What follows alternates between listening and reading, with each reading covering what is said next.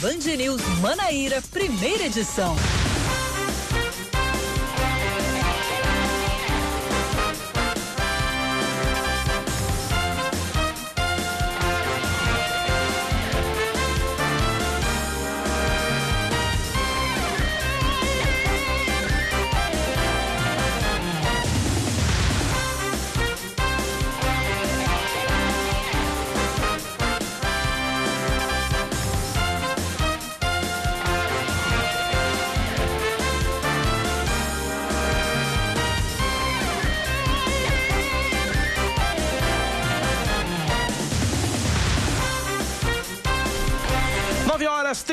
Minutos em João Pessoa, 9 horas 31 minutos na Paraíba. Bom dia, bom dia, bom dia. Hoje é quarta-feira, é meio de semana, é dia 27, 27 de maio de 2020. Está no ar mais um Band News Manaíra, primeira edição comigo, Cacá Barbosa, e com ele, Leandro Oliveira. Bom dia, Lele. Tudo bem? É uma dupla bonita, né? Lele e Cacá, que negócio, viu? Que serviço, viu? Silábica, uma dupla silábica. Dupla silábica, né? Que serviço, rapaz. Bom dia, Leandro. Bom dia, Se você não acordar com esse bom dia do Cacá, é, tem que ligar o microfone, tem que ligar Eita. o microfone. Vamos de novo, vamos de novo. Peraí, peraí, peraí, peraí. Vamos de novo, vamos de novo, vamos de novo. Eu tava aqui entretido escrevendo as manchetes aqui, porque eu faço, eu faço três coisas ao mesmo tempo aqui. E aí não liguei o microfone de Leandro. Então vamos de novo aqui, peraí. 9 horas 32 minutos. Bom dia para você. Tá começando o Band News Manaíra, primeira edição comigo, Cacá Barbosa e também com Leandro Oliveira. Bom dia, Lele. Cacá. Agora sim, bom du dia. Dupla silábica, né? né? E, e, também de repeteco aqui na Band News, não tem problema. Oh, meu Deus do céu. É, eu tava dizendo, Cacá, que você ouvindo, se você não despertar, se você não acordar com um bom dia do Cacá, olha, tá difícil então para você, vamos Porque pense você pode estar tá dorminhoco, meio preguiçoso, mas com essa introdução que você faz, arrancando lençol, virando é. colchão, meu, né, pulando em cima, meu negócio é isso. É isso aí, excelente dia então, viu? Pra você que tá na programação da Band News, a gente, a gente te convida a ficar até as 11 da manhã junto conosco aqui no nosso barquinho da informação, trazendo as principais notícias da Paraíba, do Brasil, do mundo. e até agora. de fora dele. É, será? Será? É, né? É. Vai que, né? Vai que, né? Vai que descobre tiver... um planeta novo, não é verdade? então vamos aos destaques desta quarta-feira, 27 de abril de 2020. Vamos que vamos. Se descobrir um planeta novo, a gente manda a Samara para lá para testar. Se for bom, a gente vai depois. Olha, mais 903 casos de coronavírus. Tem que ter alguém para testar, meu amigo. Mais 903 casos de coronavírus são confirmados em 24 horas, o maior número desde o início da pandemia. Minha nossa. E a quantidade de casos na Paraíba chega a 8.919. Sete mortes foram registradas entre segunda-feira e ontem e agora o estado contabiliza 286 óbitos pela doença. 2.225 pacientes já estão recuperados. A ocupação de leitos de UTI por pessoas com coronavírus é de 73% em todo o estado e de 87% apenas na Grande João Pessoa. Ontem eram cento e poucos casos. Ontem Olha eram o boom que deu. Né? Pois é. Mas tem uma, uma, uma informação, inclusive eu vou pedir até para a Samara Gonçalves ver se a gente consegue colocar no ar, ou o secretário de saúde, o, o, o, Geraldo Medeiros ou o Beltrame, ver se a gente consegue colocar os dois, porque houve uma mudança na forma que os municípios notificam os casos para a Secretaria de Saúde. Eu queria ouvir, pra ver se a gente consegue ouvir. mais real ainda, é, não é? Pra, eu queria ver se a gente consegue ouvir ou Beltrame ou Geraldo Medeiros para eles explicarem para a gente essa mudança, como foi, que é o que explica essa alta no, na quantidade de casos, de cento e poucos novos casos que a gente noticiou ontem para 903 Não, a que a gente noticia que a hoje. Tava pois é. Sendo achatada. Houve essa falsa impressão. Daqui a pouco a gente tenta, viu, Samara? Vamos tentar com o Beltrame ou o, o Geraldo Medeiros para explicar essa situação pra gente. Vamos a mais destaques, O Leandro. bairro de Mangabeira recebe de hoje até sexta-feira a Operação Proteção, realizada pela Prefeitura de João Pessoa para combater a disseminação do coronavírus na capital. O local tem o maior número de casos confirmados confirmados de Covid, lidera o número de registros, eh, de registros também, com 207 diagnósticos, e o menor índice de isolamento, com apenas 36%, até ontem. A ação acontece na Avenida Josefa Taveira, onde barreiras sanitárias foram instaladas, com medição de temperatura, testes rápidos, além de fiscalização do comércio, ações educativas, distribuição de máscaras e higienização de ruas, avenidas e equipamentos públicos. Se durante os testes uma pessoa der positivo para a Covid, ela vai ser encaminhada para o atendimento na unidade de saúde da família da região. Inclusive, ação educativa é o famoso vá para casa, né? É o famoso é. vá para casa. Tá fazendo o que, né? Fique em casa, por favor. Olha, uma missa vai ser celebrada hoje em homenagem a Gabriel Diniz, do aniversário da morte do cantor em João Pessoa. O evento vai ser transmitido pela internet. De acordo com Cisinato Diniz, pai do, pai do artista, a missa vai ser celebrada pelo padre Carlos, na igreja São Rafael, no bairro do Castelo Branco, em João Pessoa. No local, apenas os pais de Gabriel, a equipe litúrgica e a equipe de transmissão vão estar presentes. Nesta quarta-feira, o acidente aéreo que matou Gabriel Diniz e os pilotos Abraão Farias e Linaldo Xavier completa um ano. Como o tempo Eita, voa, viu? saudade, gente. Termina hoje às 11h59 da noite o prazo para se inscrever no Enem 2020. A taxa de R$ 85,00 pode ser paga até amanhã. As inscrições deveriam ter sido encerradas na semana passada, mas foram adiadas pelo Ministério da Educação. No entanto, a prova ainda não tem data para ser realizada devido à pandemia do coronavírus. Inicialmente, o Exame Nacional do Ensino Médio estava marcado para novembro. Futebol, o presidente do Botafogo, Sérgio Meira, nega interesse no técnico Marcelo Sales, que deixou a comissão técnica do Flamengo, na qual atuou como auxiliar, e chegou a ser interino da equipe principal na temporada passada. De acordo com o dirigente, apesar de ser um bom nome, o treinador não está na pauta do clube. O Belo segue sem técnico desde a demissão de Evaristo Pisa em março. A intenção do clube clube é contratar um novo profissional quando tiver uma data mais concreta para o retorno dos treinamentos e, consequentemente, das competições de futebol no Brasil. 9:37 na Paraíba.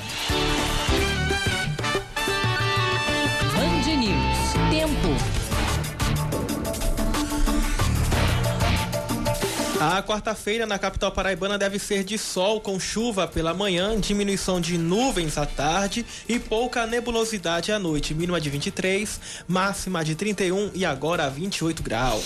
Em Campina Grande, a previsão para hoje é de sol entre nuvens pela manhã e pancadas de chuva à tarde e à noite. Mínima de 20 graus, máxima de 30. Rainha da Borborema, termômetros marcam 26 graus. 9 horas mais 38 minutos na Paraíba, 938 9911 9207 é o nosso WhatsApp é o WhatsApp da Band News FM, 9911 9207. Você participa, você interage, você nos ajuda a fazer o noticiário local aqui na Band News FM, 9911 9207. 938, a gente começa falando sobre as barreiras sanitárias que estão sendo realizadas no bairro de Mangabeira para identificar possíveis casos de infecção por Covid-19, além de várias ações é, educativas. Quem está acompanhando tudo é a repórter da TV Band Manaíra, nossa querida Joana Brito, que tem todas as informações informações. Joana, bom dia, bem-vinda à Band News. Bom dia, Cacá, a todos os ouvintes da Band News FM Manaíra. É isso mesmo, viu, Cacá? Barreira sanitária está instalada na Avenida José Taveira, entrada e saída do bairro de Mangabeira. Quem estiver pensando em passar pela José Taveira na manhã de hoje vai se deparar com um trânsito um pouco mais lento, porque os carros estão sendo parados, né? as pessoas estão sendo submetidas à verificação da temperatura, testes rápidos para a Covid-19 também estão sendo realizados por lá. Muita gente, é, fila, né? Pessoas esperando na fila desde cedo. Até às 9 horas da manhã, 60 testes já haviam sido realizados. Está tendo também a sanitização das ruas, né? higienização também das ruas, como praças públicas também, escolas, é, fiscalização por parte do PROCON nos estabelecimentos comerciais, para ver se as pessoas estão fazendo uso de máscaras, álcool em gel. Também está tendo fiscalização sobre a circulação de pessoas nas ruas, isso para garantir o isolamento social.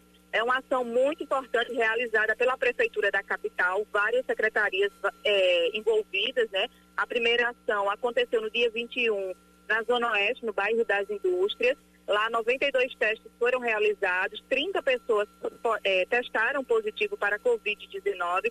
A gente ainda não tem informação de quantas pessoas testaram positivo é, na manhã de hoje, mas a gente começou com o secretário da SEDURB, né, o secretário da Secretaria de Desenvolvimento Urbano de João Pessoa, Zênio de Bezerra. Ele disse que essa ação vai, a barreira sanitária vai ficar instalada aqui em Mangabeira por mais três dias, ou seja, até sábado, e as fiscalizações, a, as ações continuam até lá.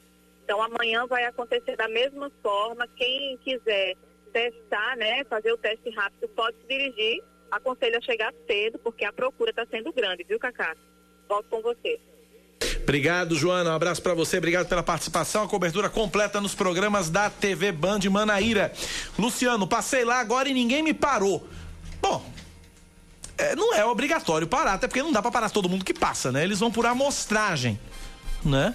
Eles vão por amostragem. Então é, é muito é muito é muito relativo, não é obrigado. Até porque se parar todo mundo, meu amigo, aí você vai ter um engarrafamento quilométrico, a, a né? aglomeração né? de carro. Né? Então, é, é, por, é, é por amostragem. A ideia é evitar aglomeração. Nossos ouvintes participam com a gente pelo nosso WhatsApp. Vamos lá. Bom dia, Rádio Ouvintes. Jorge Henrique, do Bairro das Indústrias. Está chegando aí a caravana da Polícia Federal. Leve o ônibus em sua cidade. Vai ser muita gente passeando no, ônibus da PF. Atenção, prefeitos, governadores, empresas, fantasmas. Garanta já a sua passagem só de ida. Forte abraço. Não vai ter ônibus que dê, viu? Não vai ter ônibus que dê, viu? Vai ter que ser um mega ônibus, vai ter que ser um ultra ônibus, viu? Para caber todo mundo. Mais ouvintes participando. Bom dia, pessoal da Band. Aqui é Mauro, de Mangabeira. Acabei de passar na Josefa Taveira, o rapaz que falou aí que não pararam ele, é, realmente não estão parando, mas eu perguntei para o pro agente de trânsito, é só você estacionar o carro e se dirigir até as tendas que tem lá que eles fazem os testes. Bom dia a todos aí. E o negócio é isso mesmo. Sem, é, sem teste rápido não tem como ter número real.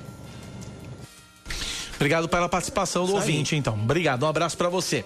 9 horas 42 minutos na Paraíba, 9 h 42 A gente segue com outras informações para você. Uh, são 9 h 43 A gente está na linha. Antes disso, antes da gente é, é, é, conversar com a, começar a nossa primeira entrevista, Samara Gonçalves enfia o dedo aqui na tela, me chamando a atenção aqui para uma nota rápida, que é a seguinte: aqui estão em isolamento apenas cinco dos 12 tripulantes infectados por Covid-19 em um navio internacional que está atracado no porto de Cabedelo. Informação confirmada pela companhia Docas da Paraíba. Devido à quarentena cumprida pelos infectados, a embarcação ainda não tem autorização para deixar o porto. O caso está sendo acompanhado pela Docas, pela Agência Nacional de Vigilância Sanitária, Polícia Federal, Capitania dos Portos e Secretarias Municipal e Estadual de Saúde. E aquele petroleiro é aquele petroleiro Sim. que está mais de mês atracado lá no Porto de Cabedelo. Tinha dado um caso, é, inclusive um, um, paciente tinha, foi até para o hospital, né? Sa, saiu do Rio Grande do Norte. Eu estou querendo lembrar o nome do, do, do, do, do petroleiro. Stena Premium. Stena Premium, né? Stena Premium. Então, é aquele petroleiro, aquele mesmo, de, de, de, lá do começo, lá do fim do mês. Vai fazer, vai fazer um mês, parece que é amanhã ou depois. É, vai, é o Stena Premium. Isso. Exatamente, é o Stena Premium. Então tá aí, a atualização para você do, do caso lá de coronavírus no navio. 944 na Paraíba, 944. Agora sim eu converso com o prefeito de Cabedelo. Prefeito Vitor Hugo, tá na linha, conversa com a gente a partir de agora. Prefeito, bom dia, seja bem-vindo à Rádio Band News FM. Bom dia, Cacá, bom dia, Leandro. Bom dia a todos vocês que fazem a Band News. Estou à sua disposição. Obrigado por ter atendido a nossa produção, prefeito. Obrigado por ter atendido o nosso convite e conversar conosco e com nossos ouvintes, sobretudo com a população de Cabedelo nesse momento tão difícil, tão complicado que todos nós estamos eh, enfrentando. Olha, de acordo com um boletim mais recente da, da prefeitura, da, do governo do estado, o município de Cabedelo agora tem 301 casos confirmados de Covid-19. Quais são as ações que vêm sendo feitas no município, prefeito, para aconteça esse, esses casos aí na cidade?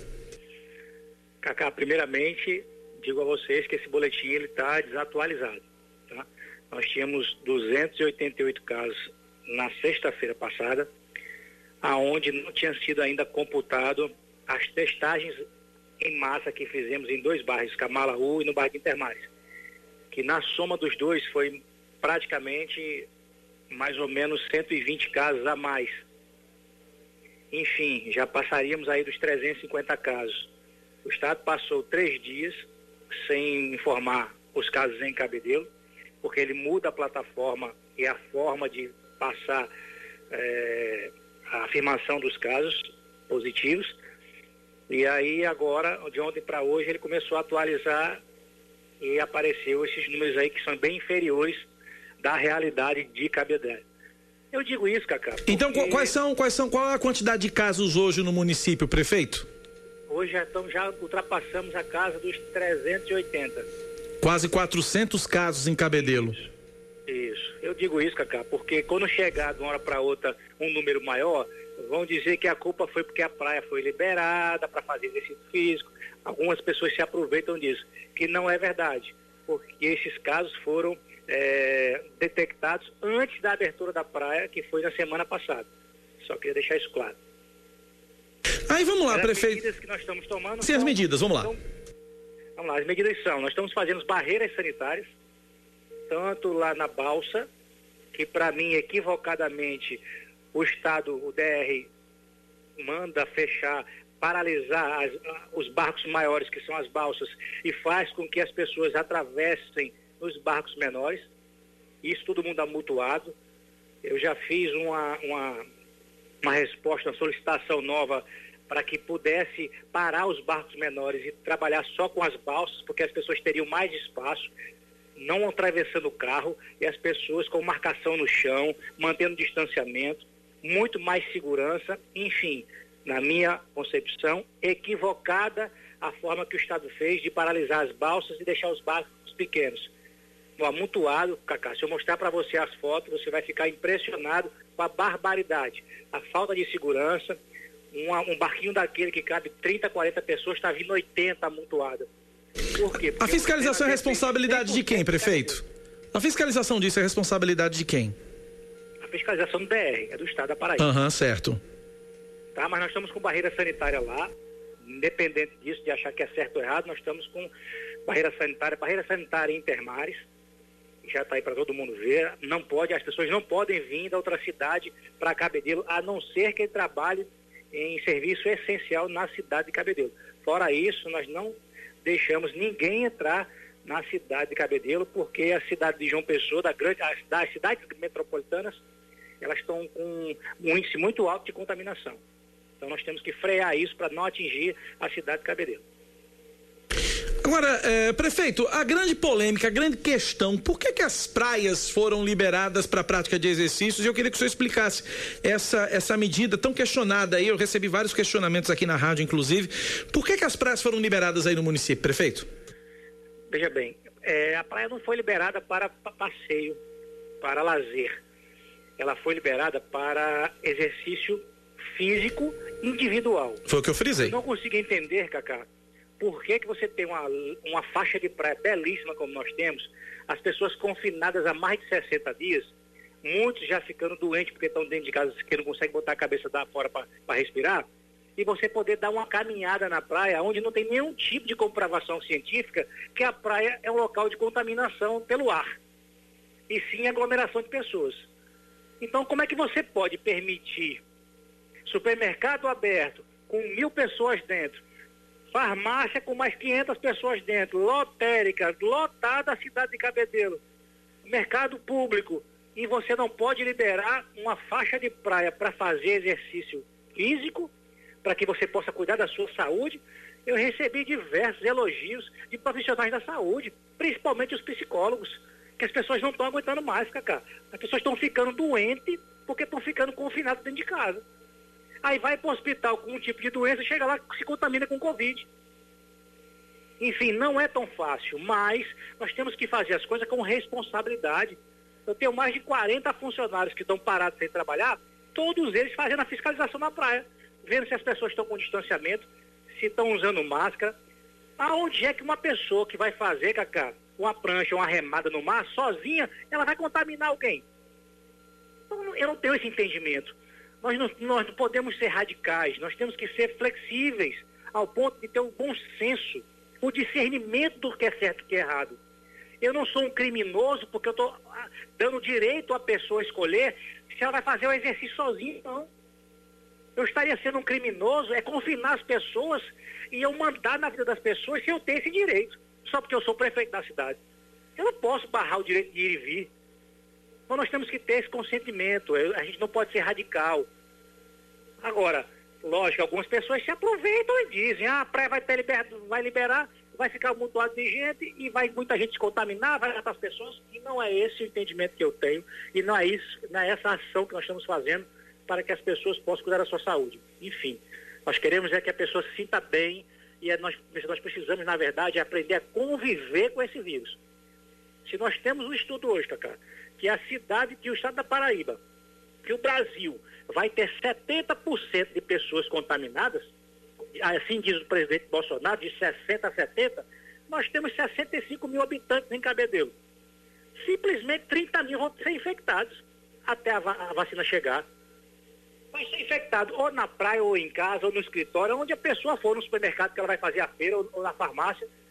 Enfim, nós temos agora 300. Olha como estamos longe.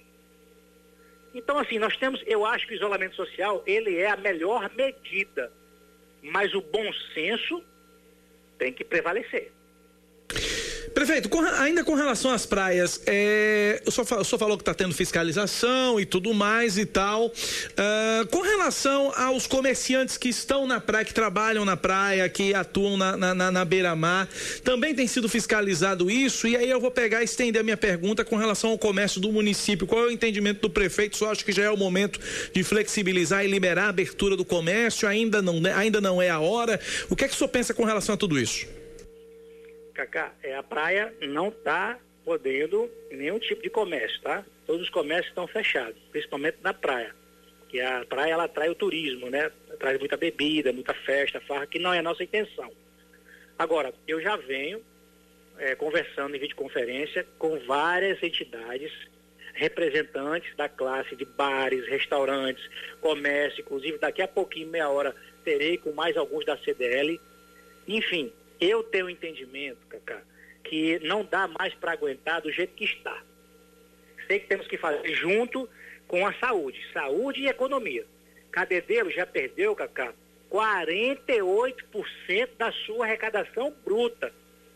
Eu estou falando em torno de 6 milhões de reais.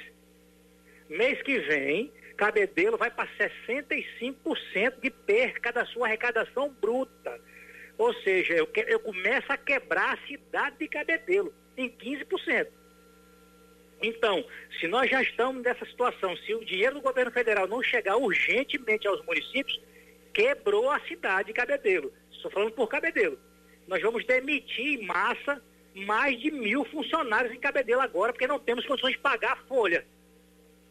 Então, assim, é, nós temos que pensar nisso. Não tem mais ICMS do Estado não temos mais ISS, que é o imposto de serviço, acabou com tudo, com tudo fechado. Então, na minha concepção, no meu pensamento pessoal, nós podemos andar em consonância.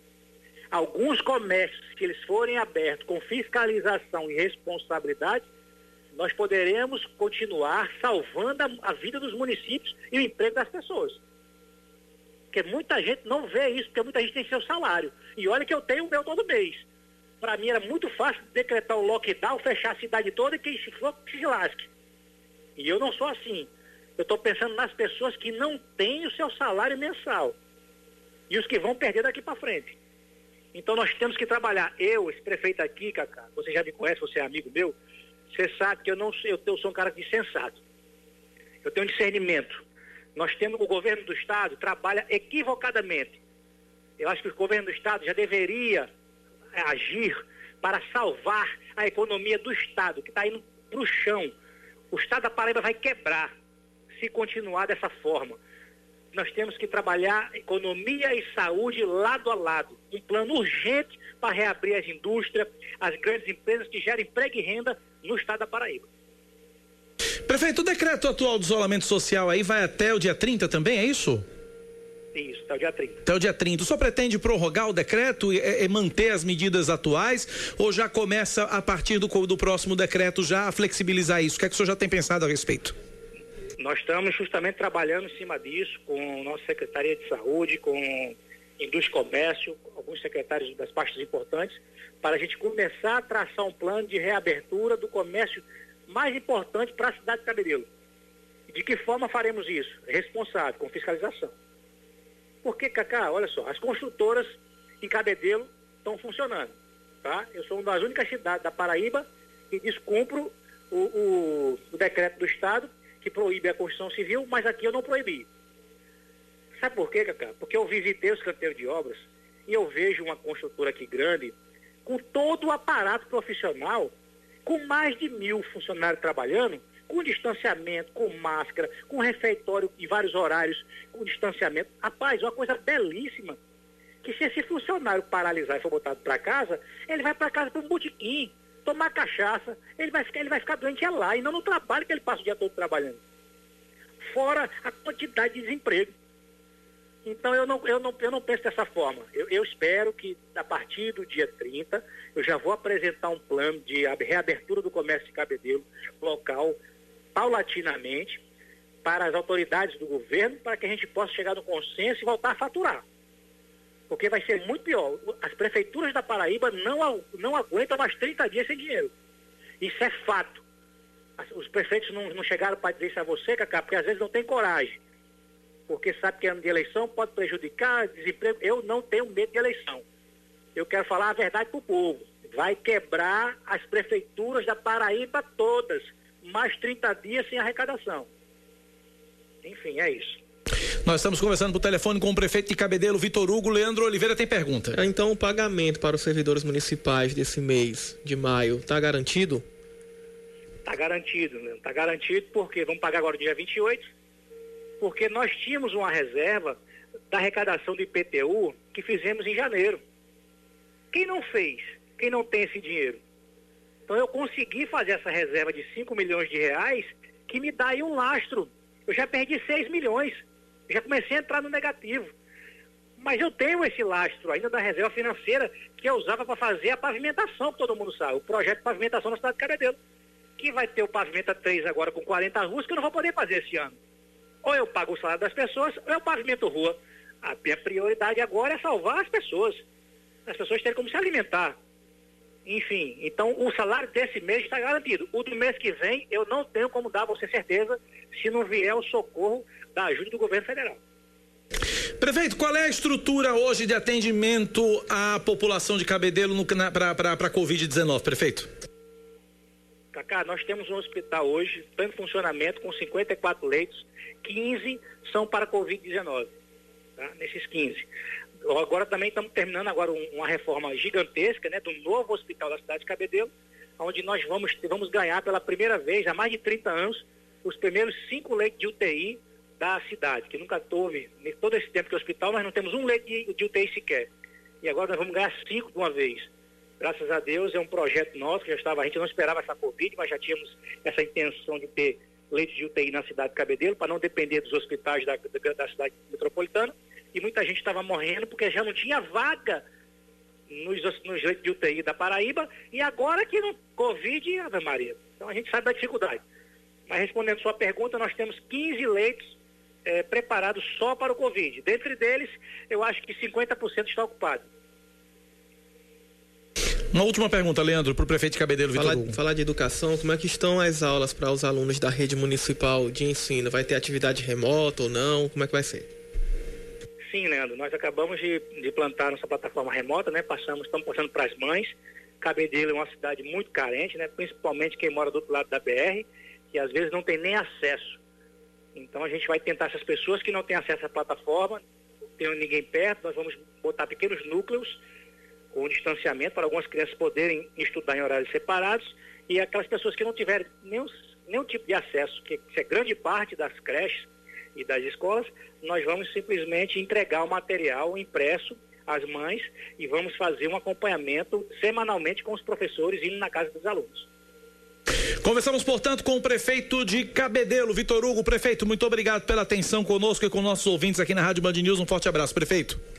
Estou à disposição de vocês sempre. Um grande abraço a todos. Forte abraço, obrigado pela participação. 10 em ponto na Paraíba, 10 da manhã em ponto. Tá aí um projeto aí, um, um, um plano de liberação gradual do, do comércio no município de Cabedelo. Uh, ouvintes aqui já questionam, acabo de receber aqui mensagens aqui.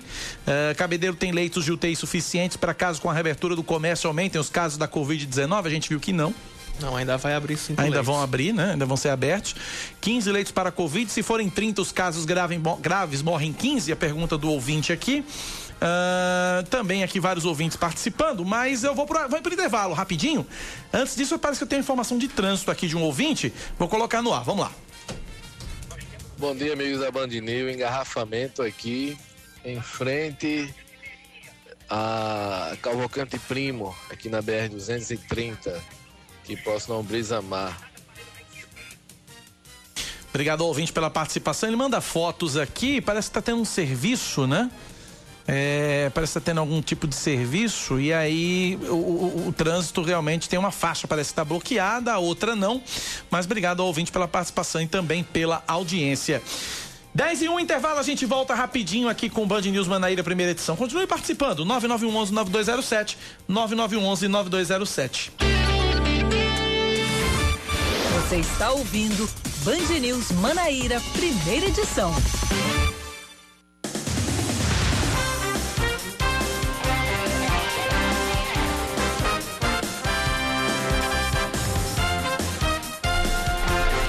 Voltamos. 10 horas e 6 minutos.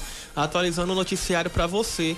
O Superior Tribunal de Justiça decide manter afastado do cargo o vereador de Cabedelo, o Josué Pessoa de Góes. Ele é um dos denunciados na Operação Checkmate e foi alvo de uma ação civil pública do Ministério Público da Paraíba por ato de improbidade administrativa com acúmulo de cargos que totalizam 30 mil reais por mês. Que Tá- figura, não? Tá bom ou quer mais? Que figura, não? É, o Josué ele queria mais, então, 30 mil. O ministro João Otávio de Noronha, presidente do STJ, não reconheceu o pedido de Josué para suspender a decisão do Tribunal de Justiça da Paraíba que o afastou do cargo. Seguindo com mais destaques para você, o Hospital Pronto Ouvida recebe seis novos leitos de UTI para o tratamento da Covid-19 em João Pessoa, totalizando 36 unidades disponíveis, sendo 16 de UTI e 20 de enfermaria. De acordo com a Prefeitura de João Pessoa, o hospital tem capacidade para 114 leitos. A Secretaria Municipal de Saúde da capital conta atualmente com 236 leitos específicos para atendimento de casos de média e alta complexidade da Covid-19. João Pessoa contabiliza até agora 2.979 casos confirmados da doença, com 97 mortes e 2.337 pessoas recuperadas. Informação está no, no painel Covid da Prefeitura. Em plena pandemia, o gás de cozinha fica 5% mais caro na Paraíba Que beleza, a partir de hoje. Em dinheiro, o reajuste significa um aumento entre dois e três reais. Esta semana, uma pesquisa divulgada pelo Procon de João Pessoa mostrou que o preço do botijão de 13 quilos varia entre 65 e 70 reais à vista, podendo chegar a 75 reais no pagamento a prazo. De acordo com o Sindicato dos Revendedores de Gás de Cozinha na Paraíba, a Petrobras havia informado que não teria aumento na pandemia, mas na prática, Cacá, isso não aconteceu. Pois é, né? Tá aí. Vamos para mais destaques. A Câmara dos Deputados aprova uma ajuda de 3 bilhões de reais ao setor cultural durante a pandemia do coronavírus, isso lá em Brasília.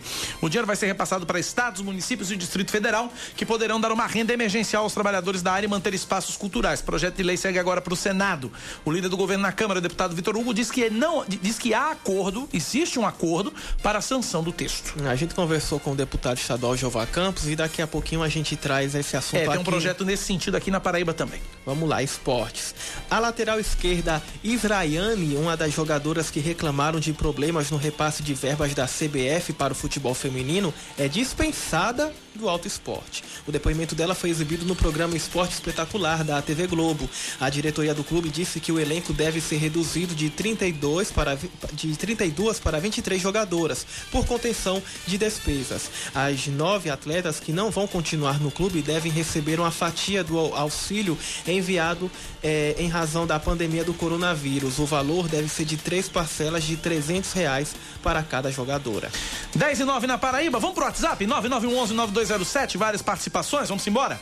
Bom dia, Cacá Barbosa. Aqui é Tony Salles, da cidade de Bahia, mas estou aqui no Metropolita, aqui trabalhando, ouvindo você, como sempre, desde as seis da manhã, né? Quando você entra, vai dar aquele alô. Bom dia para todos aí da bancada.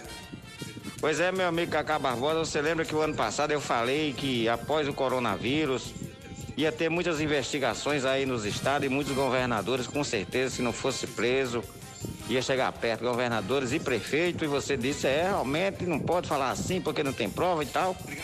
Então você vê que eu me precipitei realmente quando eu disse quando terminar essa onda coronavírus, mas parece que já começou, né?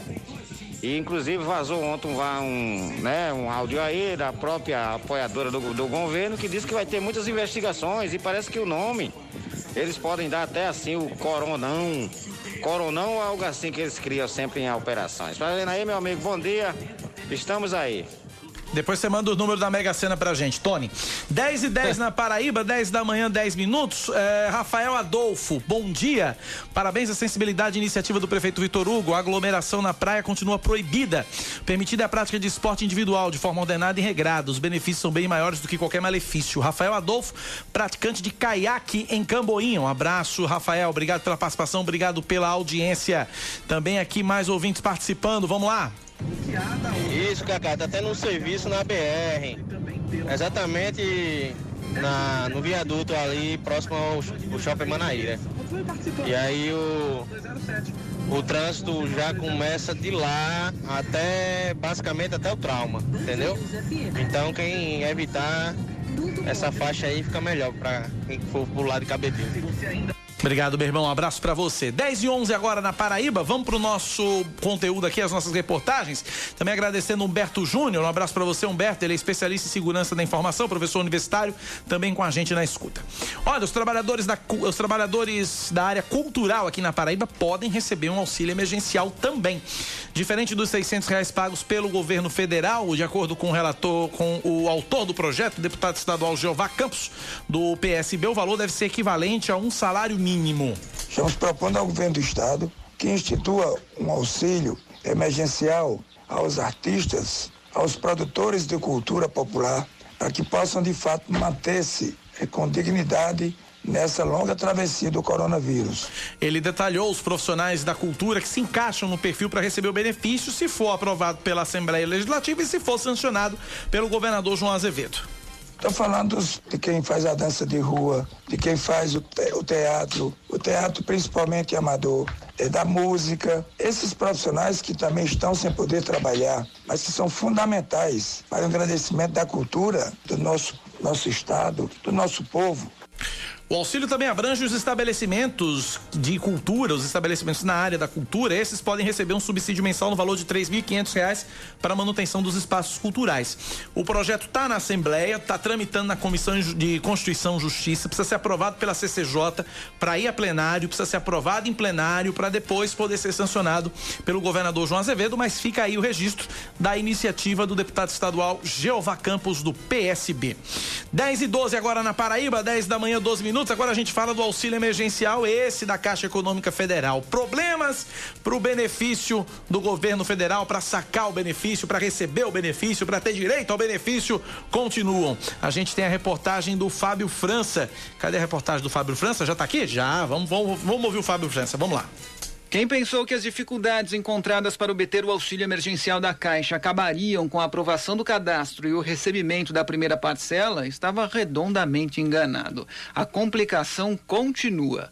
Muitos dos que já receberam dizem estar agora com o cadastro sob uma nova avaliação. Tudo corria bem para o Leandro Silvestre. Ele trabalha com produção de eventos, mas está parado desde o início da pandemia. Fez o cadastro, recebeu a primeira parcela depois de algum tempo, mas aí. E agora, para receber a segunda parcela, chegou uma mensagem no meu app. Seu cadastro foi identificado com indícios de desconformidades com a Lei 13.982-2020. Sendo assim, está sendo reavaliado. E a gente queria saber o que está acontecendo. Eu me enquadro direitinho, todos os requisitos. Estamos todos desesperados. O pai da Fernanda Gonçalves é idoso idoso e trabalha informalmente como pintor. Como faz parte do grupo de risco, está em casa, sem renda. Ela já teve dificuldade para ajudar o pai a receber a primeira parcela. Erros no aplicativo, quatro horas na fila da caixa. Conseguiu depois de muito custo. Mas agora, a caixa diz que o pai da Fernanda não tem mais direito a receber o auxílio. Eu consegui no dia 3 de maio fazer o saque. Agora está dizendo no aplicativo que ele está em desconformidade com as regras do auxílio emergencial. Ele continua sem nenhum tipo de renda. Meu pai ele é idoso, ele não pode sair de casa, ele não pode trabalhar porque ele é do grupo de risco. O taxista Rafael Silva enfrenta o mesmo problema. Eu fui verificar o meu cadastro e estava com a seguinte mensagem, que seu cadastro foi identificado com indícios de desconformidade, que não foi encontrado nenhum benefício disponível. E eu não sei agora quem eu recorro, o que, que eu devo fazer. A situação da Marcela Vieira é ainda mais esquisita. O cadastro do Rubens, marido dela, que é trabalhador informal, consta como aprovado no aplicativo da Caixa. No site da Data Prévia, a informação também é de que tudo está ok. Mas a segunda parcela, que era para ter sido paga ao Rubens na semana passada, não caiu. Por isso, eles resolveram ligar para o telefone 111, o Tira Dúvidas da Caixa. Lá fala que você não tem mais direito a continuar, continuar recebendo né, o auxílio emergencial. Então, assim, na nossa situação, não mudou nada. Ele segue parado, né? Já era trabalhador informal, segue parado. E, assim, não houve nenhum indício de que o cadastro dele foi para algum tipo de reanálise. Procuradas pela reportagem, tanto a Caixa quanto a Dataprev disseram que a apenas o Ministério da Cidadania poderia falar sobre o assunto. A Dataprev complementou informando que a atuação da empresa só vai até o reconhecimento do direito do cidadão no processamento da primeira parcela. Já o Ministério da Cidadania justificou que as bases de dados utilizadas para a aprovação do benefício foram atualizadas e que, por isso, pode haver divergência nos cadastros. Quando é esse caso, as informações dos beneficiários são reavaliadas. O nome disso que a Caixa está fazendo com o cidadão é pataquada. Esse é o termo. É uma verdadeira pataquada. Caixa Econômica, Dataprev estão fazendo a palhaçada com o cidadão. O cidadão recebe auxílio, o auxílio emergencial hoje, depois tem o auxílio suspenso, e aí depois vai para análise de novo. É uma bagunça. É uma bagunça. Lamentavelmente, é falta de respeito, é sacanagem com o cara que precisa realmente. Agora tem um monte de gente que não precisa, que tem direito e continua lá.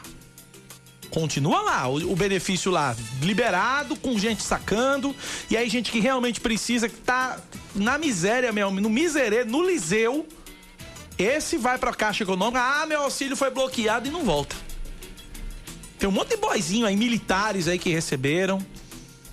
70 mil. 70 mil militares, um monte de boizinho aí, filho de, de, gente que declara imposto de renda e declara fortuna no imposto de renda, que cadastrou, fez o, auxílio, fez o cadastro no, no auxílio emergencial, tá recebendo. Pra que isso, minha gente? É lamentável. Por que que aprovou no começo? Não tá no, no, no, no, no, no, no requisito, não atende os pré-requisitos? É uma pataquada, é uma pataquada, lamentavelmente. Infelizmente. Uh, deixa eu agradecer aqui, ouvinte, final do telefone 7734. As pessoas querem reclamar dos prefeitos e governadores que estão cuidando das vida, da vida das pessoas e o governo fazendo isso. E, pois é. É disso a pior, camarada. É disso a pior. Com relação a esse auxílio emergencial, o termo é esse. É uma pataquada. Esse é o termo. 10 e 17. Informações sobre os serviços do Detran aqui na Paraíba. Atenção, você que precisa de algum serviço no Detran. Samara Gonçalves tem as informações.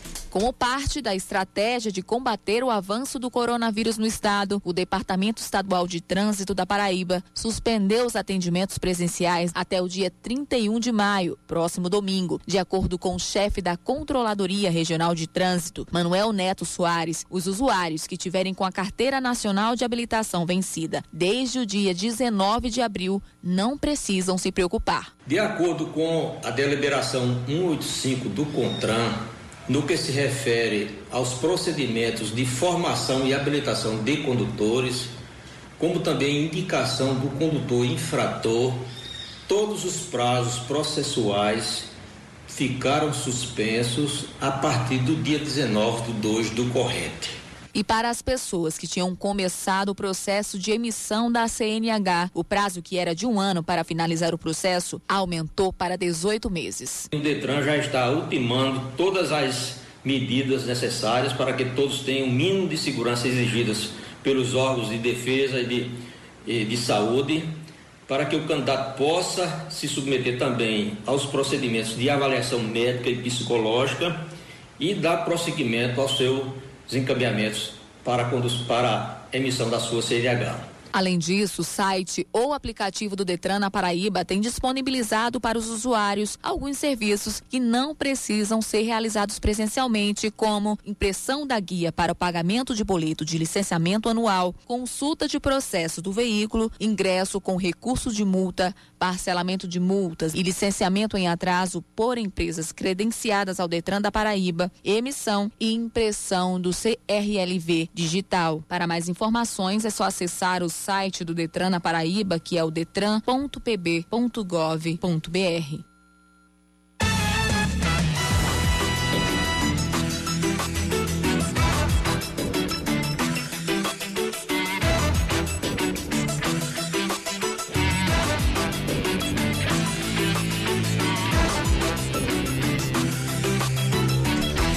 Dez e vinte na Paraíba, bom é o bastidor.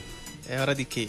Bom é o bastidor. Vamos pro intervalo? A gente volta já já aqui na Band News, saudando Henrique do Vale e o nosso querido Francinaldo Júnior, os dois melhores cinegrafistas do estado da Paraíba, nossos Eita, colegas. agora- eles agora colocaram um sorriso de orelha a orelha. É, meu nada. amigo, olha aí. Não dá pra ver o a sorriso porque máscara- está debaixo da O máscara. quê? Até com a máscara. Tô vendo aqui, ó, o olho É, dele chega amigo. pequeno. Francinaldo Júnior, Francinaldo Júnior, pra quem não sabe, ele junto com o meu querido André, Andrezinho, André Luiz, saudade de você, viu, André? Hum. Foram cinegrafistas, meus primeiros cinegrafistas de estúdio. Meu primeiro programa na televisão, quem for, quem tava atrás das câmeras era Francinaldo Júnior e Andrezinho. Ah, e na minha volta aqui pra TV Manaíra, né? A nossa co-irmã, quando eu tava fazendo Aham. a- as reportagens também Sim. pra TV, pra Primeiro Plano, Fala Aham. Cidade, Paraíba Urgente, que você até mesmo me chamou. Eu lembro muito bem de uma reportagem que eu- a gente foi fazendo um mangue com o Henrique do Vale. Henrique do era, Vale. Você Era, botou Henrique do Vale no meio do mangue, foi? Pô. É muita coisa, viu? Ah, a gente é arregaçou história. as calças e foi atrás do bandido. Muito bem, pegou? Hã? Pegou não o quê? 10 e 21 Ele morreu! Ele morreu, Ele morreu? Tá bom. 10 e 21 a gente volta já. Você está ouvindo Band News Manaíra, primeira edição.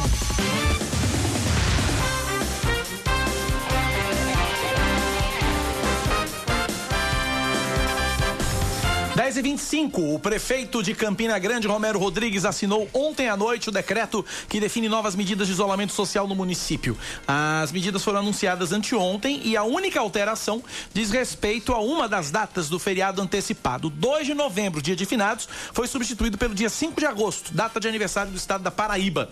Além, de, além do 5 de agosto, os feriados de Corpus Christi e São João também foram antecipados para os dias 1, 2 e 3 de junho. No período entre 30 de maio e 3 de junho, ou seja, durante cinco dias, só estão autorizadas as atividades consideradas essenciais. Os transportes públicos coletivos, como ônibus, e individuais, incluindo os por aplicativo, também não vão funcionar no período em Campina Grande. É considerado estável o estado de saúde do cantor e compositor paraibano Genival Lacerda. De acordo com o filho, João Lacerda, o artista está com entupimento em uma veia no cérebro e foi internado ontem para realizar exames após sofrer um AVC isquêmico. Ele está em observação em um hospital particular no Recife. Natural de Campina Grande, ele é responsável por grandes, suce- grandes sucessos, como Severina Chique Chique, De Quem é esse jegue e Radinho de Pilha. Em abril do ano que vem, Genival Lacerda completa 90 anos. Inclusive, é, já tem um monte de idiota aí matando o Genival Lacerda nas redes sociais, Me né? aí, pelo amor de Deus. Já tem um, um monte de gente matando. O que eu já vi de notícia na- de ontem pra hoje. Não, Dizendo Genival Lacerda morreu, Genival Lacerda morreu, morreu Genival Lacerda, morre Genival Lacerda. Gente, pelo amor de Deus. Pelo amor de Deus, eu não sei qual é o prazer que as pessoas têm em noticiar a morte dos outros, principalmente quando não acontece. É de uma imbecilidade, eu não tenho outra definição pra isso. É de uma imbecilidade sem tamanho. É de uma imbecilidade sem tamanho. Eu vi isso em rádio. Eu vi, disseram, eu, eu vi que noticiaram a morte de Genival Lacerda na rádio. Um monte de gente desinformada aí querendo audiência. Meu. É de uma imbecilidade sem tamanho, publicando nas redes sociais. A informação é essa: o estado de saúde de Genival Lacerda é estável, ele continua internado em observação no hospital do Recife. Ponto. Genival Lacerda não morreu. Ponto, acabou-se. Vamos para mais destaques aqui na Band News FM. O Laboratório de Inteligência Artificial e Macroeconomia Computacional da Universidade Federal da Paraíba lançou ontem um sistema gratuito para tirar dúvidas e informar a população sobre a Covid-19. A ferramenta, chamada Doutor LabMec, tem a capacidade de responder a uma série de solicitações por meio de mensagens automáticas e funciona 24 horas por dia. Para utilizá-la, basta começar a dialogar através de mensagens de texto com um robô de atendimento automático. O serviço é atualizado diariamente e, dentre as informações, estão cuidados para conter a disseminação da doença, orientações para se proteger, os principais sintomas do vírus, respostas a perguntas mais frequentes e desmistificações de informações falsas. A conta de luz não vai ter cobrança extra até o fim do ano para tentar amenizar a crise financeira provocada pela pandemia do coronavírus. Menos mal. A decisão foi tomada ontem pela Agência Nacional de Energia Elétrica. Isso quer dizer que a bandeira tarifária vai ficar na cor verde, ou seja, sem nenhum valor adicional até o dia 31 de dezembro. Vamos falar de Esportes. Mudando a trilha e falando de esportes, porque três jogadores estão de volta ao Botafogo. São eles o meia Felipe Pires, o atacante Júnior Santos e o volante Rafael Rocha. Felipe estava no Lagarto de Sergipe, enquanto Júnior e Rafael disputavam pelo São Paulo Cristal o Campeonato Paraibano. Agora eles retornam ao Belo para a sequência da temporada. Antes do trio, o Belo também teve o retorno do atacante Maicon Aquino, que voltou de empréstimo da Penapolense de São Paulo. 10 da manhã, mais 29 minutos agora na Paraíba, 10 e 29. Agradecendo aqui o ouvinte, final telefone 3120, obrigado pela participação, pela audiência. Também o meu amigo Fred nos bancários, dizendo que a seria mais digna a Caixa Econômica não concedeu auxílio do que ficar essa esculhambação com a cara de quem precisa. Concordo, concordo com você. Obrigado pela participação. E o Luciano, aí hum. eu vou, e o Luciano, que não é o Hulk, Sim. mas faz uma pergunta semelhante ao programa que o Luciano Huck tem. Né? Luciano Huck tá doido para fazer a pergunta do milhão naquele quem quer ser o um milionário, né? E aí o hum. Luciano, no ouvinte, ele tá com a pergunta de um milhão aqui. Quando a vida vai voltar ao normal? Rapaz, eu já estou me preparando psicologicamente para o novo normal, viu? Não, não vai ter normal. O fato é, é isso, um não vai normal. ter normal, vai ter um novo normal. Então, Luciano, sua pergunta, como diria Silvio Santos, é a pergunta de um milhão de reais, porque dá não, irmão. dá nem para prever, nem para imaginar impossível. Aceita que dói menos, né? Né? É verdade. 10 e meia na Paraíba, 10 da manhã, mais 30 minutos. Você continua participando com a gente pelo nosso WhatsApp, o 991119207, 9911-9207 até as 11 da manhã. A gente está por aqui atualizando as principais notícias de João Pessoa e da Paraíba no nosso Band News Manaíra, primeira edição. No seu rádio, você sintoniza aí 103.3. Na internet, o site www.bandnewsfm.com.br e também o aplicativo Band Rádios. Você baixa de graça e ouve a gente em alto e bom som aqui na Band News FM. 9911-9207 é o nosso WhatsApp. 10 da manhã, mais 31 minutos na Paraíba, 10 e 31. O, o assunto agora é violência contra a mulher. Somente nos três primeiros meses deste ano foram abertos mais de 800 inquéritos e feitos pelo menos 1.151 pedidos de medidas protetivas na Paraíba. A gente conversa agora por telefone com a doutora Renata Matias, ela é delegada e subcoordenadora das delegacias especializadas de atendimento à mulher da primeira região. Doutora Renata, bom dia, seja bem-vinda à Rádio Band News FM. Obrigado por ter nos atendido. E eu começo perguntando, doutora Renata, eh, apesar da gente não ter dados exatos dos números de violência contra a mulher durante a pandemia, pelo menos nos processos que a senhora vem acompanhando, essas denúncias elas aumentaram, doutora Renata? Bom dia, Cacá. Bom dia, Leandro. A gente tem percebido, com relação aos dados de 2019, uma leve retração nos números de denúncias feitas na delegacia. Isso é explicável também pela questão da própria pandemia, a questão do isolamento social, mas aí o que a Polícia Civil resolveu fazer foi lançar mais uma ferramenta para que as mulheres que, que estejam em violência estejam passando por violência doméstica, nos casos de ameaça, injúria, calúnia e difamação, possam fazer o registro por meio da delegacia online, bem como solicitar a medida protetiva. Inclusive tem um, tem um vídeo, né, que foi divulgado, algumas orientações de como pode ser feito essa, esse pedido de medida protetiva, não é isso? Exatamente. É, é, a delegacia online, o registro de violência doméstica contra a mulher na delegacia online começou agora em março e a disponibilidade de solicitar medida protetiva foi agora em abril. Então, assim, a gente resolveu lançar um vídeo explicando de forma bem clara como é fácil para a mulher fazer esse registro e solicitar a medida protetiva.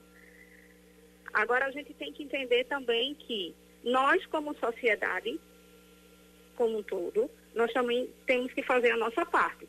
Né? Nesse momento de isolamento, eu, como vizinha, posso escutar uma briga de um vizinho. Então, o que é que eu posso fazer? O que é que eu devo fazer para ajudar aquela mulher?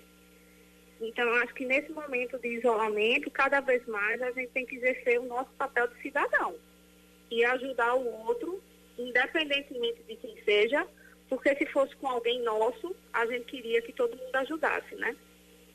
Sem dúvida, sem dúvida. Leandro Oliveira pergunta para a doutora Renata, doutora Renata Matias, é, delegada e subcoordenadora das delegacias especializadas em atendimento à mulher. Delegada, e quanto ao agressor, o que é que a gente tem de, de leis, não é, para para tentar colocar o agressor efetivamente na cadeia. O que, é que a Maria da Penha prevê nesses casos? O que é que acontece? A Lei Maria da Penha, ela só criou um crime no final de 2019, que foi o descumprimento de medida protetiva, certo? Então, fora isso, todas as outras situações de violência, nós temos que casar o Código Penal com a Lei Maria da Penha, que especifica os tipos de violência. Então, quanto tempo esse agressor vai ficar preso ou não, está previsto no Código Penal. O que é que realmente melhorou? Anteriormente à Lei Maria da Penha, a grande maioria das agressões, sejam físicas, verbais, quais forem, era feito um, simplesmente um termo circunstanciado de ocorrência, que é um procedimento policial bem simples. A mulher só dá algumas informações, o agressor só assinava um documento se comprometendo aí quando o juiz chamasse. E com o advento da Lei Maria da Penha, não. Todo caso de violência doméstica, seja crime ou contravenção, tem que ser instaurado inquérito policial. E pode ser feito o flagrante delito. Então, isso já é um benefício muito grande, já é uma conquista muito grande, bem como a questão da, das próprias medidas protetivas, que anteriormente não existiam. E que é uma forma que a gente já percebe isso já há mais de 13 anos, que a Lei Maria da Penha já tem 13 anos, que é uma forma pela qual as mulheres denunciam, porque elas confiam nas medidas protetivas. E tem que confiar. Doutora Renata, o que, que caracteriza perante a lei uh, violência contra a mulher? A violência contra a mulher é bem ampla. A gente trabalha, tem um tipo da violência doméstica e familiar, que é aquela situação em que a mulher é agredida, seja a forma física, verbal, patrimonial, sexual, por alguém com quem ela teve um relacionamento afetivo ou tenha, bem como por uma questão familiar. Isso é violência doméstica e familiar. Dentro da violência contra a mulher também a gente tem a violência sexual, que pode ser praticada por uma pessoa próxima ou por uma pessoa distante. Então, violência contra a mulher é o máximo e a violência doméstica e familiar está dentro dessa violência. Agora, precisa ter ligação é, afetiva ou familiar e, obrigatoriamente, doutora Renata? Ou, por exemplo, vou dar um exemplo bem absurdo aqui. Cidadão passa na rua e aí vê uma mulher e agride a mulher de graça, assim do nada. Nunca viu mulher na vida e agride a mulher. Isso também é considerado violência contra a mulher perante a lei, doutora Renata? Não é violência doméstica na Lei Maria da Penha. Para violência doméstica da Lei da Maria da Penha, tem que existir uma, ou uma relação íntima de afeto, que existe ou existiu, ou uma relação familiar. Se não houver, vai ser aplicado o Código Penal normal, sem, sem a Lei Maria da Penha. Não vai, não, isso não quer dizer que se uma mulher for agredida por um desconhecido, uma pessoa que ela não tem aproximação, ela não pode, ela deve denunciar. Mas não vai ser aplicado a Lei Maria da Penha com medida protetiva e outros e, e outras e outras situações. Leandro Oliveira. É, durante a pandemia, como é que está o serviço da Ronda Maria da Penha? É, aqui em João Pessoa nós estamos, nós centralizamos o atendimento das delegacias da mulher, então aqui na Delso, que fica vizinho à Central do Flagrante, nós estamos atendendo João Pessoa, Cabedelo, Santa Rita, Bahia, além de Chapé, Mari, Sobrado, Cruz do Espírito Santo e Lucena, para dar um melhor atendimento a essas mulheres. Mas as delegacias das mulheres que estão nessa região, elas também continuam abertas com um policial, porque caso alguma mulher chegue nessa delegacia, ele entra em contato diretamente com o plantão na DEAN Sul e a gente vai fazer a busca dessa mulher. Nós temos um, um serviço que é da Secretaria da, da Mulher com a Polícia Militar e a Polícia Civil e o Poder Judiciário, que é a Patrulha Maria da Penha, né, que é coordenado pela Secretaria da Mulher, mas que também está com o devido atendimento normal. Todo mundo é, fez alguns ajustes, porque esses ajustes foram necessários, mas os, os serviços estão mantidos. Muito bem. Quem quiser fazer denúncias, em caso de denúncias, doutora Renata, quais são os canais?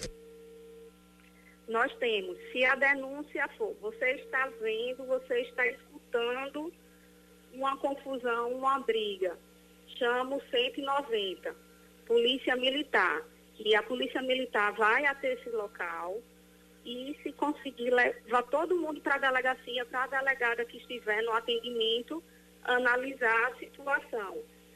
Se for aquela situação que uma mulher que você sabe que ela já passa por essa situação de violência há muito tempo, mas que ela não tem coragem de denunciar, você pode fazer a denúncia pelo 197, que é o DISC que da Polícia Civil e que é anônimo. Então, assim, ninguém vai saber quem foi que fez a denúncia, mas isso realmente vai salvar a vida de uma mulher. Muito bem, conversamos, portanto, com a doutora Renata Matias, ela é delegada e subcoordenadora das delegacias especializadas de atendimento à mulher da primeira região. Doutora Renata, obrigado pela participação, um forte abraço e até a próxima, doutora. Nós que agradecemos o convite. Muito obrigado, até a próxima. 10h41, intervalo, a gente volta já já com o último bloco do Band News Manaíra, primeira edição. É ligeirinho, até já.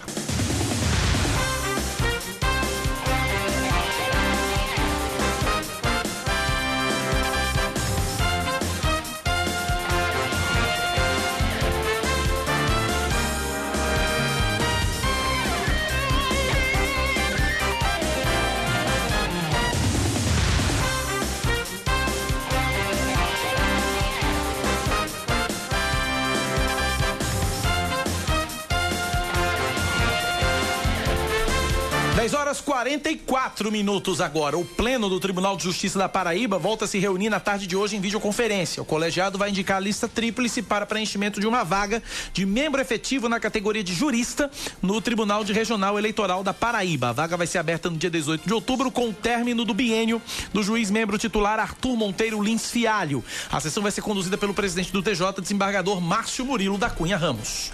O Ministério Público Federal e a Defensoria Pública da União ajuizaram conjuntamente uma ação civil pública com, com pedido de liminar contra a União, a Dataprev e a Caixa Econômica Federal. A ação pede que a Justiça determine aos órgãos federais que informem aos requerentes do auxílio emergencial as razões da negativa dos benefícios. Até a semana passada, mais de mil pessoas haviam buscado o MPF na Paraíba para se queixar da rejeição do pagamento dos 600 reais reais. O MPF quer que as justificativas sejam apresentadas de forma clara e transparente e que sejam corrigidas as falhas que bloqueiam o cadastro de CPF de membros da mesma família.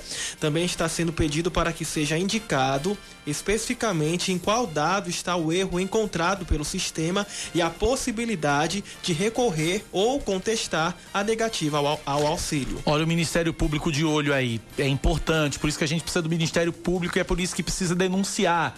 O Ministério Público precisa ser provocado e a população precisa provocar. Quantas denúncias já foram feitas? Mil. Mil denúncias. E podem ser feitas muito mais. Você que está tá você que está se sentindo prejudicado com o, o, não pagamento do auxílio emergencial, procure o Ministério Público, Ministério acione o Ministério Público. E a Defensoria Pública da União também. Exatamente, porque eles estão lá lutando por isso também, estão nessa questão. A Paraíba é um dos estados que mais faz testes para coronavírus no Brasil. Até ontem, 32.702 exames foram aplicados, o que coloca a Paraíba em sexto lugar entre as unidades da federação que mais testam a população. Desde o início da pandemia, a Secretaria Estadual de Saúde já adquiriu 310 mil testes rápidos, além de ter recebido 103 mil do Ministério da Saúde. De acordo com o secretário de Saúde da Paraíba, Geraldo Medeiros, 109.265 testes já foram distribuídos entre os 223 municípios. O presidente nacional do PTB, Roberto Jefferson, compara o Supremo Tribunal Federal a um tribunal nazista instituído por Adolf Hitler, ao falar sobre a investigação que apura fake news no Brasil. O ex-deputado chamou de censura a investigação e classificou o ministro do STF, Alexandre de Moraes, como como, abre aspas, o mais desqualificado ministro da corte, fecha aspas. Tribunal do Reich, instituído por Hitler após o incêndio do parlamento. Aquele tribunal escreveu as páginas mais negras da justiça alemã, perseguindo os adversários do nazismo. Hoje, o STF no Brasil repete aquela horripilante história. Acordei às 6 horas da manhã com a PF em meu lar, disse Jefferson, que também publicou a foto do mandado. O político que teve computadores e armas apreendidas afirmou ainda que a ação é uma atitude covarde, canalha e intimidatória. O ministro Benedito Gonçalves, do Superior Tribunal de Justiça, solicita ao Ministério Público Federal a apuração sobre o suposto vazamento da Operação Placebo. De acordo com o ministro, caso seja confirmado o vazamento, seria necessário responsabilizar penalmente o autor da conduta ilícita como forma de não prejudicar a integridade das instituições. 10 da manhã, mais 48 minutos agora na Paraíba, 10 e 48 9911 9207 9911 9207.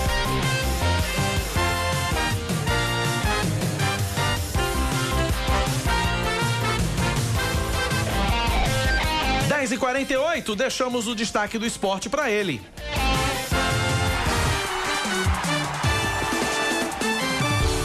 Esportes com Yuri Queiroga. Na semana passada, a Assembleia Legislativa da Paraíba votou a favor do projeto Paraíba Esporte Total e do Bolsa Esporte, substitutivos ao gol de placa e ao Bolsa Atleta. Para a sessão de hoje, a esperada a análise do pedido de inclusão do futebol feminino no programa de subvenções por parte do governo estadual, que, por enquanto, em se tratando do antigo gol de placa, só privilegia a elite do futebol masculino. Mesmo que o principal interessado do momento seja o Alto Esporte, que representa a Paraíba no Brasileirão Feminino da Série A2 e que vive uma polêmica em relação à distribuição da verba de 50 mil reais vinda da CBF, não se pode deixar de fora o conjunto de outras instituições que desenvolvem algum projeto para as mulheres, a maior parte iniciativas amadoras.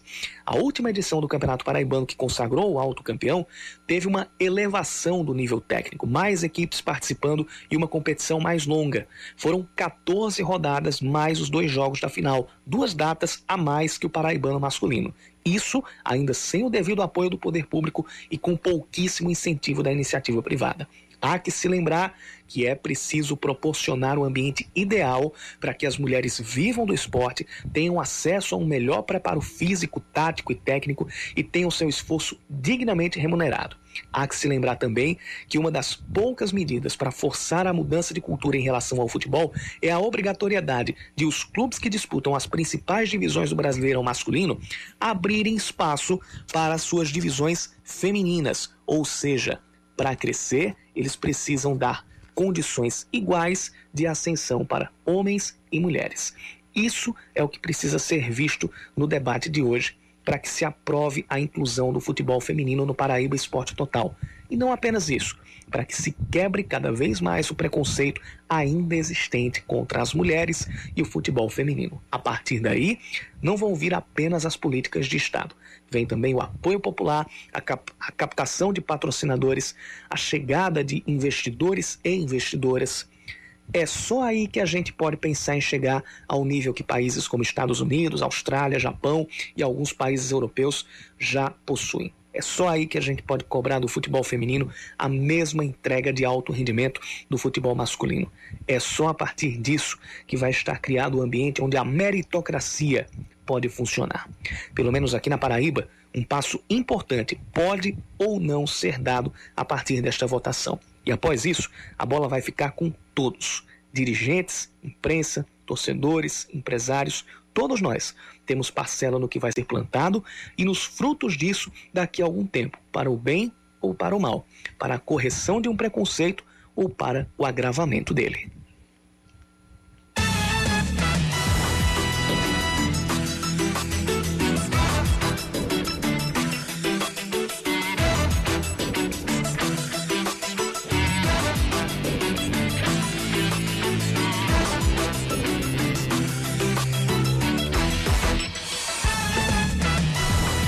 Da manhã, 52 minutos agora na Paraíba, 10 e 52.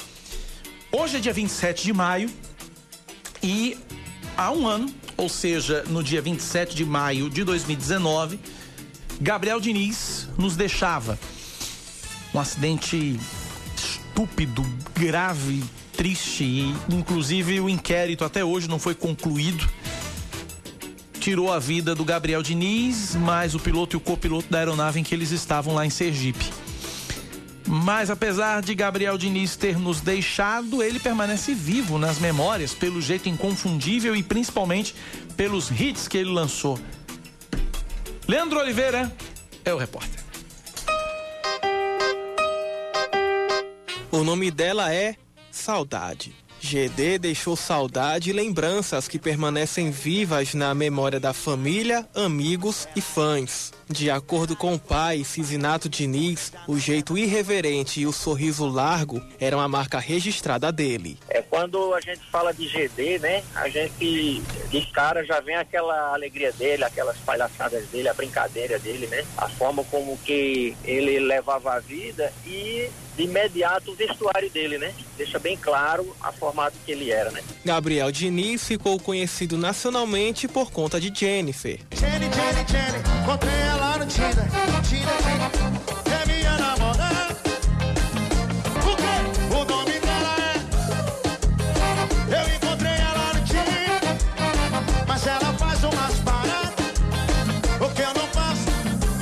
A música foi lançada no fim de 2018 e não demorou muito para se tornar uma verdadeira febre no país. Ela foi a mais tocada no carnaval de 2019. O grande sucesso fez com que GD ficasse com a agenda ainda mais apertada. Com isso, ele se desdobrava para dar conta dos shows e passar um tempo com quem amava. No dia 27 de maio do ano passado, após se apresentar na Bahia, o cantor pegou um voo com destino a Maceió, em Alagoas, onde iria comemorar o aniversário da namorada, mas isso não aconteceu. Na cidade de Instância, no Sergipe, a aeronave caiu e deixou, além do artista, dois pilotos mortos. Cena que o bombeiro civil Léo Costa gostaria de esquecer. Assim que eu comecei a escutar o, o barulho do avião caindo, foi o tempo que eu saí em casa. Quando eu saí na porta, eu escutei o estrondo, foi o impacto dele com a terra. Quando eu olhei para o céu, tinha muitos pedaços do avião caindo ainda. O que eu pensei na mesma hora? Liguei pro corpo de bombeiro, acionei os bombeiros e chamei meu irmão, chamei alguns moradores. A gente pegou uma embarcação aqui, pegou a lancha, como foi perto, próximo, e fomos às buscas. Ninguém imaginava que ele iria se despedir tão cedo aos 28 anos. E a gente só tem que guardar lembranças boas dele, saber que ele contagiou muitas pessoas e hoje o que a gente vê é o fruto do que ele fez, das, das formas como que ele se comportou. Então é só agradecer a todo mundo, aos fãs, aos amigos, às famílias que fazem oração por a gente, né? Só agradecer mesmo. Uma forma de mantê-lo vivo, pelo menos nas recordações, é a construção de um memorial para os fãs, contendo peças de roupas e de gravações de DVDs. O projeto arquitetônico precisou ser paralisado devido à pandemia do coronavírus. Enquanto ele não ficar pronto, o jeito para matar a saudade é escutar GD.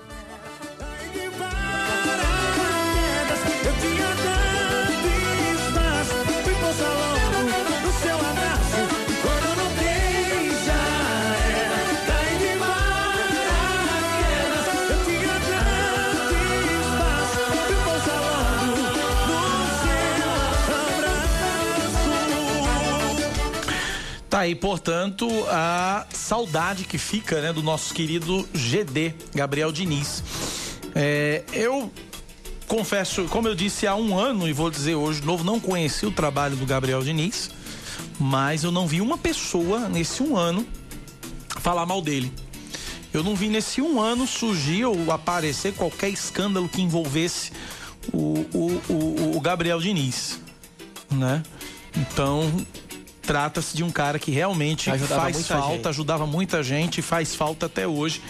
Meu abraço, meu carinho, meu respeito a seu Cisinato, a toda a família do, do Gabriel Diniz. Inclusive, sobre o acidente, a Polícia Federal, lá em Sergipe, ainda não conseguiu concluir a apuração do acidente, não conseguiu concluir o inquérito. É, o prazo para finalização da investigação está suspenso. Primeiro prazo era 30 dias após o acidente, depois foi prorrogado para fevereiro desse ano, e fevereiro foi estendido para mais 60 dias, só que veio a pandemia. E com a pandemia, os prazos estão suspensos pela justiça. Ou seja, nada de conclusão de inquérito. A assessoria da PF disse que existe o interesse, o maior interesse em concluir o caso com a maior brevidade possível. É, só o que a Agência Nacional de Aviação Civil concluiu é que o avião não tinha autorização para realizar Exatamente, Era uma, era uma aeronave de propriedade do Aeroclube de Alagoas, estava registrada na categoria instrução, ou seja, era uma aeronave para aprendizado, para aprender pilotagem, não podia ser usada para transporte remunerado de passageiros.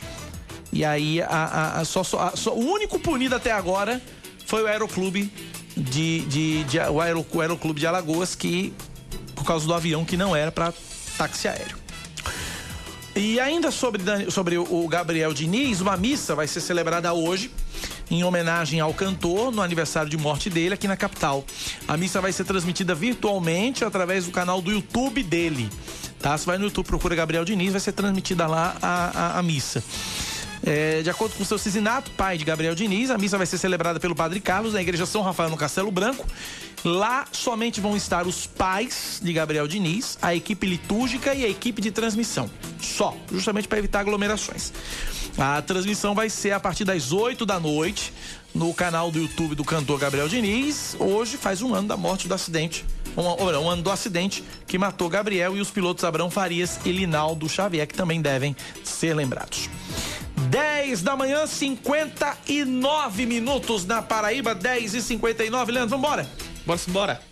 Vambora, agradecendo a você pela audiência, pela companhia. Lembrando a você que vem aí o Band News no meio do dia com Felipe Bueno e Carla Bigato. E na- isso no noticiário nacional. Oscar Neto vai atualizar as notícias locais nesta manhã e tarde de quarta-feira, 27 de maio de 2020. Sempre com a sua participação no WhatsApp 9911 9207. E a gente vai embora com ele, Gabriel Diniz. Tchau.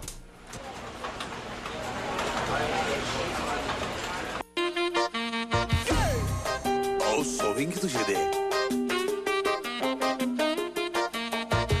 Ela veio me xingando, enchendo o saco, perguntando quem é essa perua aí. Mas peraí, mas peraí, você não paga as minhas contas, já não é da sua conta, o que é que eu tô fazendo aqui? Mas mesmo assim, vou te explicar. O nome dela é Jennifer. Eu encontrei ela